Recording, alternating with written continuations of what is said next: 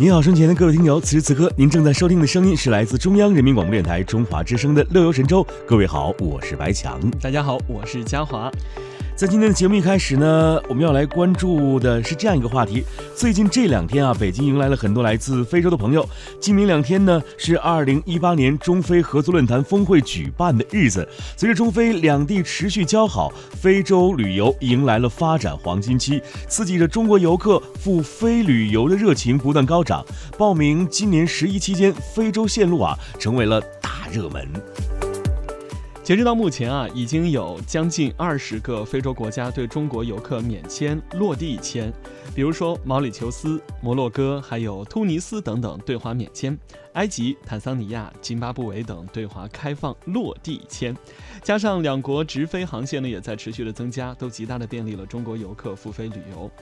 驴妈妈旅游网站的数据显示啊，二零一八年的一至八月啊，驴妈妈平台赴非旅游人次同比翻了一倍。那其中三十到五十岁的中青年旅客呢，成为了出游的主力军，占比将近八成。那避暑、摄影、观光成为非洲旅游三大热门主题。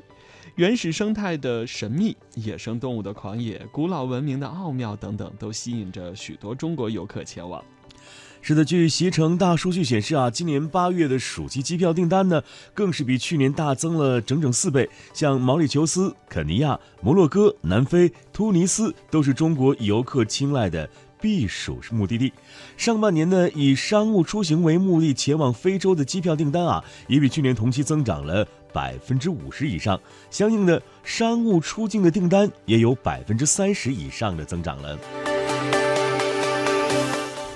驴妈妈出境游事业部的负责人邹庆玲告诉记者说，每年暑假和国庆的假期呢，非洲都会迎来中国游客的出游高峰。那其中和国内夏季高温居高不下相反啊，七月到八月，非洲大部分国家的温度都在二十五度左右，气候宜人，适合避暑。那除毛里求斯之外呢，多为八天以上的深度游。跟去年相比啊，今年非洲旅游的这个整体价格有一定幅度的提升，涨幅达到了百分之十五。其中，肯尼亚成为出游价格最贵的目的地，单价多在两万到四万之间，以深度体验游为主；而埃及呢，则成为出游价格最便宜的目的地，单价多呃不超过一万元。那目前呢，随着中非论坛举办的影响力，越来越多的游客希望去非洲看一看。今年十一期间呢，非洲各地的旅游线路成为咨询报名的大热门。